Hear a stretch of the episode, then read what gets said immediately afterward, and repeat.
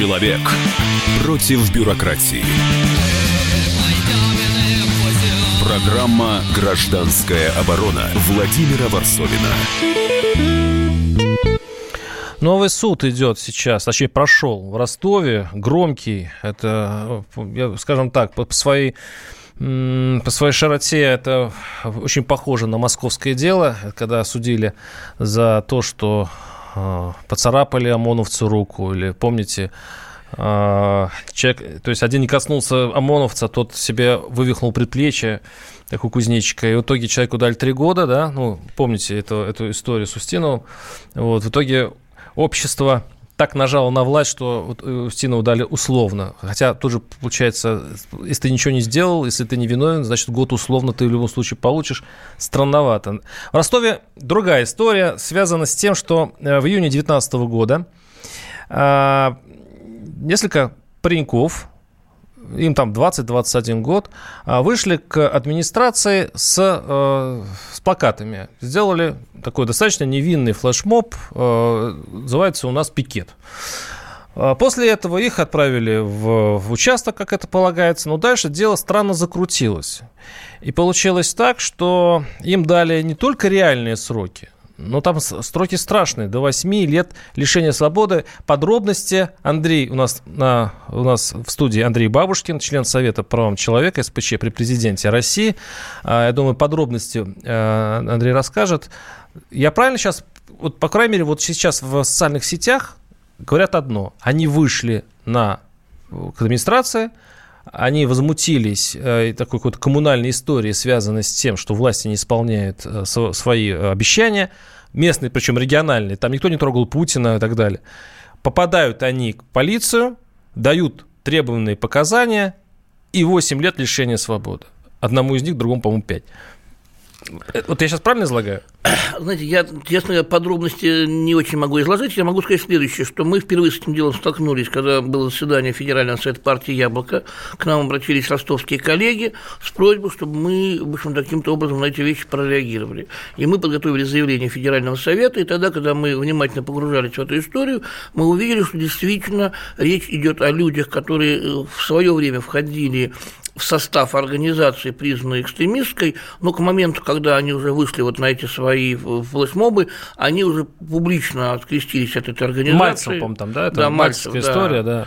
Вот, они уже сказали о том, что они не являются членами этой организации, они действуют уже в личном качестве, и они, для них, конечно, было огромным удивлением и сам факт их задержания, факт их ареста, и факт предъявления им целого ряда экстремистских Вот передо статей. мной фотография, вот они стоят э, у какой-то памятника в Ростове, Ростове, и у них плакат «Верните землю ростовским погорельцам». Все. Дальше больше. Ну, там несколько плакатов было. Они да. все касались социальной тематики, связаны были с неисполнением администрации Ростовской области своих обязательств перед э, местными жителями. Сколько я помню, там было дело, дело связанное и с э, общежитиями, что людей выселяли из общежития. То есть чисто социальная проблематика, чисто социальная повестка дня.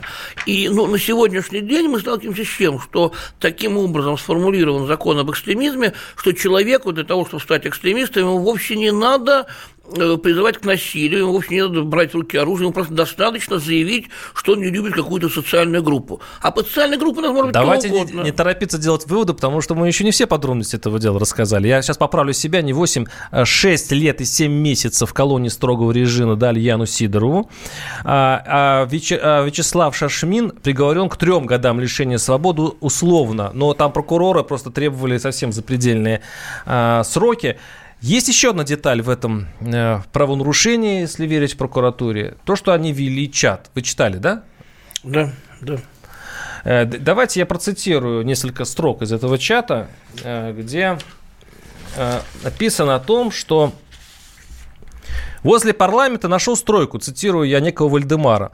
Предлагаю здесь коктейли сныкать на всякий. Если кто подвезет содержимое, напишите, я точный адрес гляну. Или еще. А возьмите кто-нибудь битое стекло для бензобаков. В 12 сбор, господа. Ага, выхожу.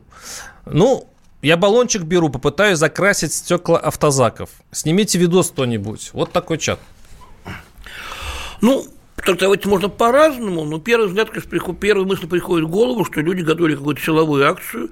Что за коктейль? Ну, коктейль Молотова, что за битое стекло? По-видимому, стекло для того, чтобы э, совершать какое-то террористическое действие. Но мы должны с вами четко видеть, да, что люди, которые все это писали, да, как я понимаю, они не э, отказались от скамьи подсудимых. Я понимаю, провокатор, который пытался этих ребят толкнуть на, э, если не на совершение насильственных действий, но, по крайней мере, на некое вербальное одобрение насильственных действий, я понимаю, что на скамье подсудимых этот провокатор не оказался.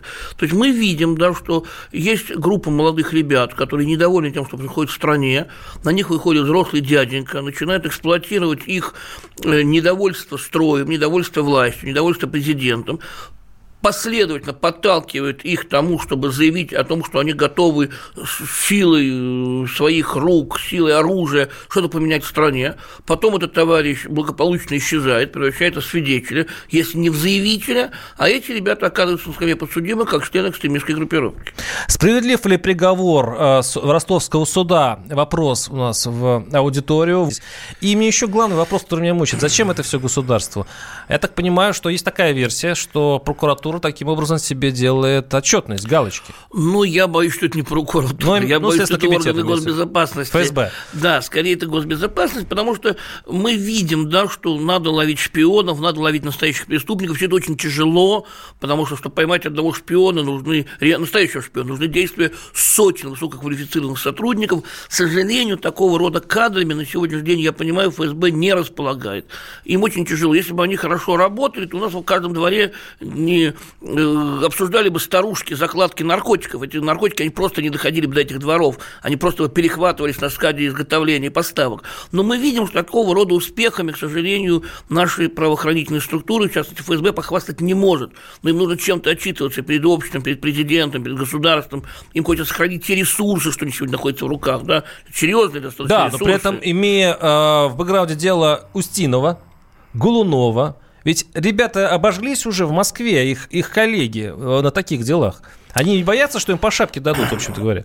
Вы знаете, для того, чтобы мыслить категориями категориями некого профессионального опыта необходимо иметь человека определенного профессионального уровня. Да? То есть человек должен понимать, что вот здесь мы не сработали, и это все э, падает клеймом на нашу службу, и для того, чтобы нас не подставить своих коллег, я этим больше заниматься не буду. Но я думаю, что такого чувства здорового корпоративизма у них нету. Их волнуют собственные карьерки, их волнуют собственные э, медальки, понимаете, я даже не говорю карьеры и медали, далее, да, то есть у них очень мелкий уровень мышления, они, им не обидно за державу, им не обидно за службу, им очень хочется сделать свою мелкую карьерку, дойти до пенсионного возраста, убежать с этой службы, а потом уже в бизнесе где-то еще вообще развернуться по полной программе. То есть мы видим, что изначально сам набор людей в эти органы, он подразумевает, что на определенном этапе эти люди начинают работать во вред государству, президенту и, как ни парадоксально, собственной службе.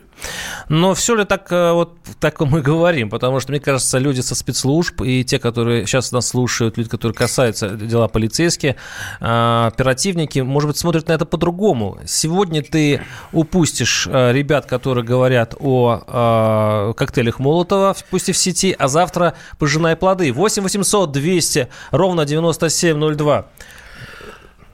Сергей Сергеевич Саратова, слушаем вас, здравствуйте. Так, мне тоже наушники, да? Угу. Сергей Сергеевич, слушаем вас, вы в эфире. Я, к сожалению, услышал вашу передачу где-то в середине, но решил позвонить. Конечно, люди занимаются благородным делом, защищая пострадавших от насилия в семье. Прошу прощения, мы уже ушли из темы, к сожалению. Жалко, что не позвонили раньше. 8 800 200 ровно 9702. Напоминаю, наши э, телефоны. И э, действительно ли так? Потому, вот иногда болезнь стоит предупредить и жестким путем. Э, но, с другой стороны, ребят, конечно, тоже жалко, они ничего не сделали, только вышли с плакатом. 8 800 200 ровно 9702. Разве э, те прокуроры, там, следователи, которые вели это дело, они сами не сидят в фейсбуках, ВКонтакте, в конце концов, не читают новости, не смотрят телевизор? Они не представляют, какое дело они делают? Ведь они, они общаются с, э, с пареньками, которые действительно не сделали ничего. У них, вот как вы думаете, нет никакого вот, ну, 8 лет, то есть 6 лет лишения свободы за, только за то, что он вышел с плакатом и написал, может быть, два слова в, в чате. Есть какая-то все-таки у них, как вы думаете, может быть, только может быть, в этом, этим их можно каким-то контролировать, давя на мораль? Не, ну вы знаете, ну, в ФСБ огромный механизм, огромный арсенал механизмов. Есть предостережение, есть предупреждение, есть профилактическая беседа.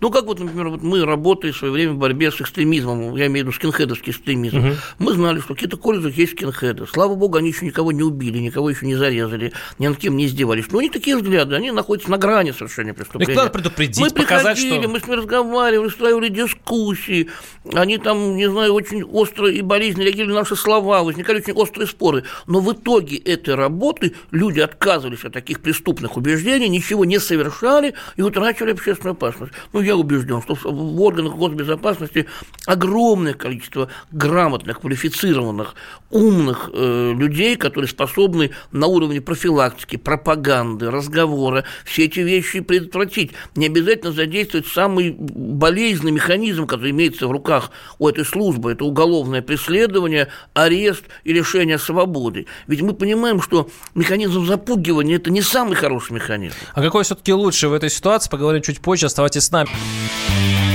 Программа «Гражданская оборона» Владимира Варсовина.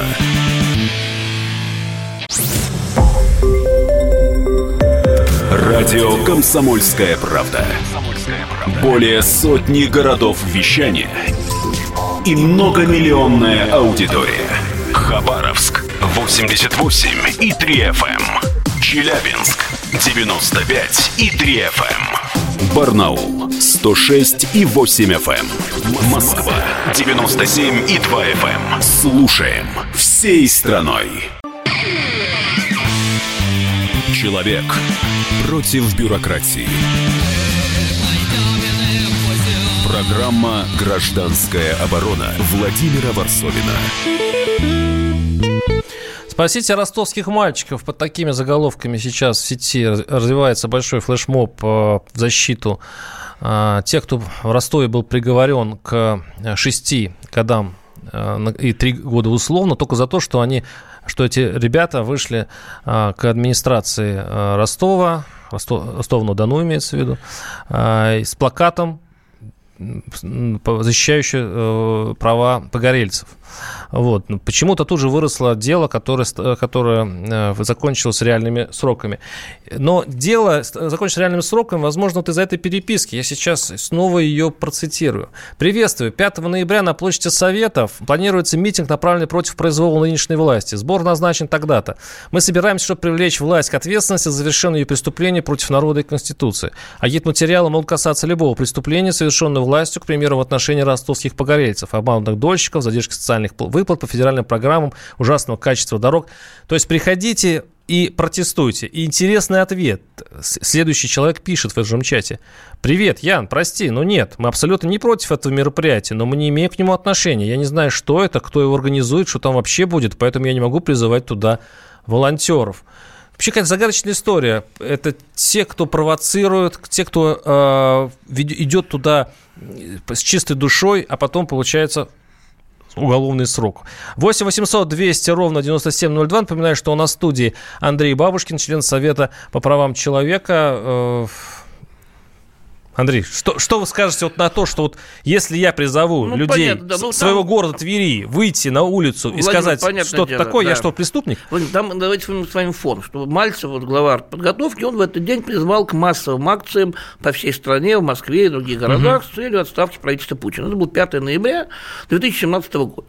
Ну и эти ребята, они заявили, они создали такую группу в интернете «Революция 5.11.2017», которая ставила перед собой довольно-таки масштабные такие задачи. Да, ни много ни мало, как добиться, способствовать отставке правительства страны и добиться ухода администрацией э, области. Ну, по, по мере подготовки этой акции масштабные такие амбициозные планы, они все э, снижались, снижались, планка становилась все ниже и ниже, и в конце концов они просто поставили перед собой задачу проинформировать общество о тех безобразиях, которые творится в Ростовской области. То есть, если брать например, э, критерии советского периода времени, тех людей, которые их задержали, их надо самих привлечь к уголовной ответственности. По такой была такая статья в Уголовном кодексе РСФСР «Преследование за критику». То есть эти люди, они вышли с критикой власти, ну, первоначально они... это была Тинсоветчина. Да. Они, они бы сели за... Это за, за первоначальный умысел. Но потом, когда мы увидели, как они это все исполнили, это была классическая критика власти, и в данной ситуации им просто нечего было вменить. Но то, что вот там был такой фон, э, связанный с экстремистской организацией, с Мальцем, с артподготовкой, какой-то странной перепиской вот по поводу этих самых коктейлей, да. все это создало оперативное сопровождение со стороны ФСБ и оперативное сопровождение То есть ФСБшники сами писали эти эти посты о ну, коктейлях, мне сложно кто, кто писал, мне трудно сказать. Я не исключаю, что какой-то был провокатор со стороны ФСБ. Дай бог, чтобы это было не так, дай бог, чтобы я здесь ошибался. Но то, что надо было установить провокатора, и в первую очередь с провокатором работать, а не с этими пацанами в возрасте от 19 до 23 лет, для меня совершенно очевидно. 8 800 200 ровно 9702. Алло. Ольга из. Ростов-на-Дону. О, кстати, Ростов-на-Дону. Ольга, слушаем вас. Здравствуйте. Я очень-очень поддерживаю и, наверное, на сто процентов согласна с мнением вашего э, гостя.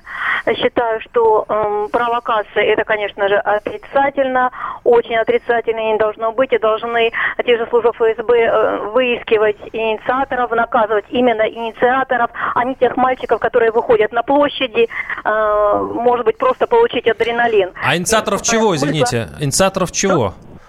Инициаторов э, выступлений, выступлений с коктейлями Молотова, э, инициаторов выступлений против всего, против власти, против погорельцев, против отнятия земель, э, просто провокаторы.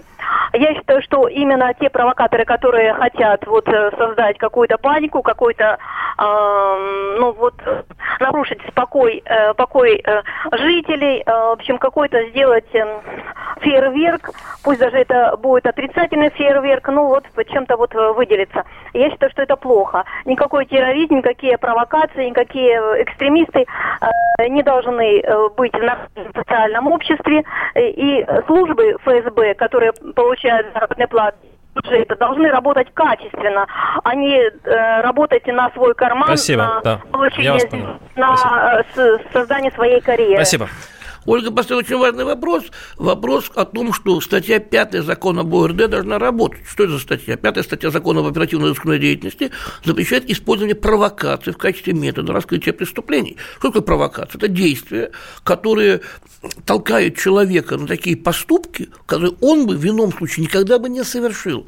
Но на сегодняшний день ни один человек от провокатора не защищен. И мы видим, что вот в этом деле этих ребят из Ростова, скорее всего, имело место очень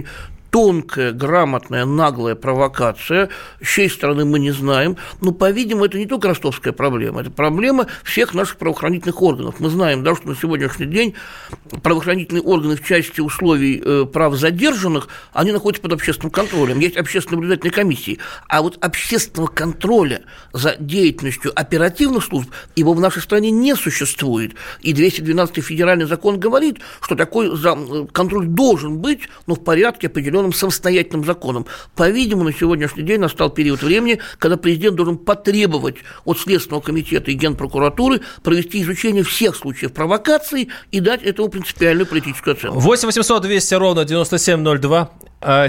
Юрий из Подмосковья, слушаем вас, здравствуйте. Добрый вечер. Я хотел бы э, комплексно подойти к этому вопросу. Э, Но коротко. Смотреть так, э, таким образом, чтобы э, заставить власть отчитываться перед нами. Все-таки они живут на наши с вами деньги. И то, что вот э, творит не только ФСБ, а и полиция, и другие органы, это, конечно, безобразие. То есть надо с этим, э, если не бороться, то э, как-то их приструнить. Потому что то, что вот у нас на слуху, мы ведь каких-то вещей вообще не знаем, да? То есть, э, может быть, там вообще творится 37-й год. То есть люди не могут достучаться э, до нас, до э, СМИ и прочего, и там гниют где-нибудь в казематах. Поэтому э, от этого надо немножко вот э, отойти и все-таки э, делать какие-то новые законы. То есть надо стучаться в дверь Думы. Спасибо, и... спасибо. У нас, к сожалению, очень мало времени. Да, вот ну, какие за, законы да, нужны? За полицию хочу делать? заступиться, потому что сегодня я и как член общественного совета при ГУВД Москвы, и, и мои коллеги по общественной наблюдательной комиссии могут войти в любое полицейское подразделение, где есть задержанные, и убедиться, бьют человека или не бьют, дали ему покушать или не дали, находится он в грязной, вонючей камере темной, или все А что делать с нашим условия. законодательством? Что сейчас делать с ФСБ силовиками вот Значит, для, для нам, ну, смотрите, что мы должны сделать? Первое, мы должны реализовать положение статьи 2 212 Федерального закона об основах общественного контроля и создать законодательство общественного контроля за судами, за органами безопасности, за органами, ведущими оперативно-розыскную деятельность. Если вам э, позволит Второе, власть. Да, ну как, ну это, эта власть сама провозгласила такую цель. Поэтому с, с нами, понятно, что здесь есть те, кто это... С нами был Андрей Бабушкин, член Совета правам человека, и ваш покорный слуга Владимир Варсовин. Услышимся через неделю. Владимира Варсовина.